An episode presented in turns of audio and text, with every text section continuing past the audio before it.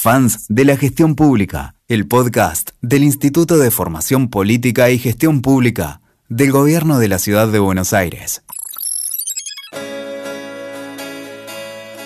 Seguimos acercándote más herramientas y temáticas fundamentales para la gestión pública. En este episodio, Economía. Vamos a escuchar a Nico Lego, economista y docente universitario nos va a compartir las cinco causas que se esconden detrás de la inflación. Hola, soy Nico Lego, economista y profesor de economía en distintas universidades, pero mi mejor título es que soy el papá de Francesca y Martina. Hoy vamos a estar explorando algunos conceptos básicos sobre las causas que se esconden detrás de los procesos inflacionarios. 1. La inflación es ampliamente definida como el aumento generalizado y sostenido del nivel de precios de una economía. Por generalizado, se entiende que no afecta a un solo sector económico, como por ejemplo podría ser la industria o el comercio, sino que los afecta a todos ellos en mayor o en menor medida. Por sostenido, entendemos que se mantiene a lo largo del tiempo y no es un fenómeno estacional o aislado que podría haber sido producido por lo que nos gusta decir a los otros economistas, un shock interno o externo específico. 2. Bien conocida es la discusión acerca de si la inflación es un fenómeno monetario o no. Es decir, si la causa de la inflación es la expansión monetaria, ya sea a través de una mayor emisión de billetes o no. Esta discusión se desprende en la literatura económica lo que denominamos visiones monetaristas y no monetaristas de la inflación, con autores de relevancia en cada una de ellas. Independientemente de las consideraciones anteriores y sin desmerecer el aporte que ha realizado cada una de estas visiones académicas, es muy probable que en un determinado momento y lugar la inflación sea multicausal, es decir, haya varias causas que estén involucradas en su generación. O sea, cuando observemos una tasa de inflación de una determinada economía en un determinado momento, seguramente detrás de ella existen múltiples causas que la están generando. 3. ¿Qué dicen a todo esto los monetaristas? Hace algunos años, un señor llamado Milton Friedman, economista y ganador del premio Nobel, formuló una frase con la cual se hizo famoso. Friedman dijo, la inflación es en todo momento y en todo lugar un fenómeno monetario. Ahora bien, intentemos entender la lógica de este pensamiento desde un ejemplo muy sencillo y casi de sentido común.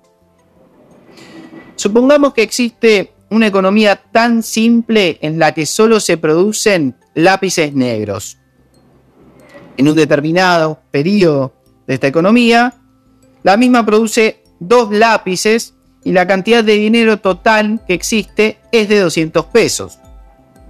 Si calculamos el valor económico de cada uno de los bienes producidos por esta economía, o sea, de los lápices negros, simplemente tenemos que dividir la cantidad total de dinero existente por la cantidad de lápices producidos, o sea, 200 pesos dividido dos lápices.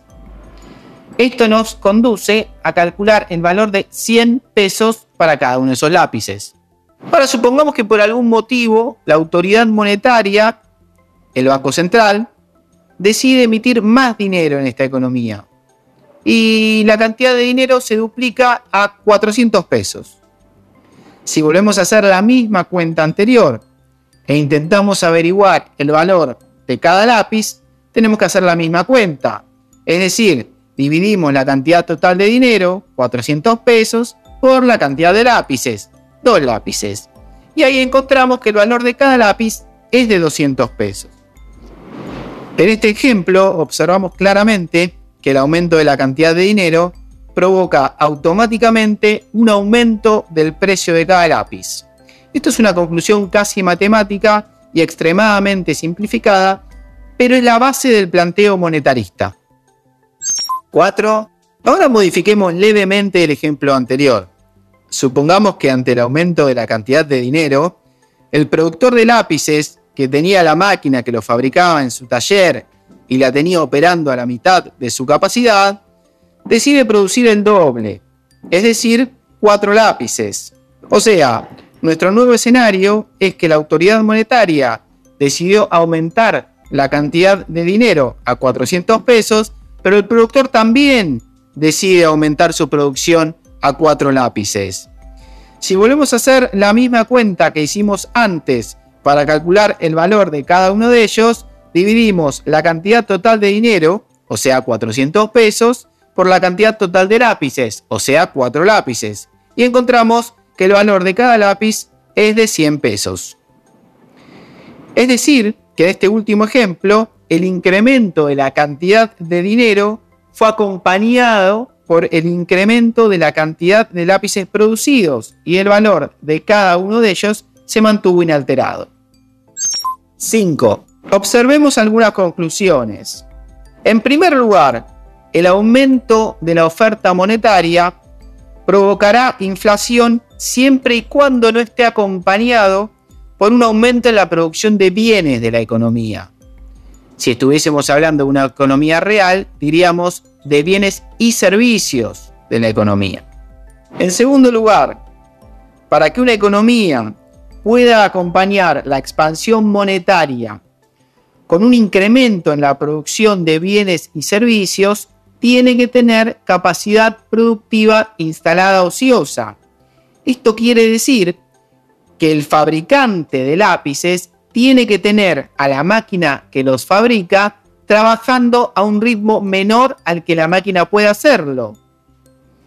O sea, que puede decidir aumentar la producción de lápices sin tener que conseguir una máquina nueva. Si esto es así, es muy probable que la economía pueda incrementar su nivel de producción y que la expansión monetaria no provoque necesariamente inflación. En tercer lugar, si la economía se encuentra, como decimos los economistas, en el pleno empleo de los recursos productivos, casi con seguridad esta expansión monetaria se verá trasladada a los precios.